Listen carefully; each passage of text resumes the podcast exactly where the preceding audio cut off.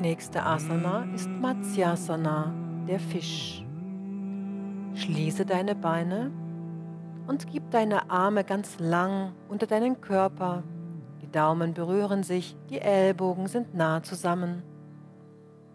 Die Beine sind ausgestreckt, aber locker. Atme ein, hebe deinen Kopf vom Boden ab und wölbe den Brustkorb weit nach oben.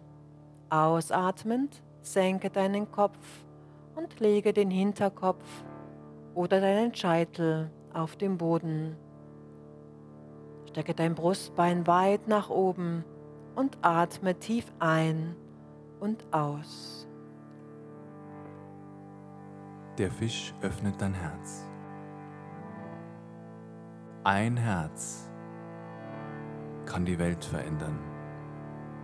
Ein Herz kann deine Welt verändern. Dein Herz verändert die Welt.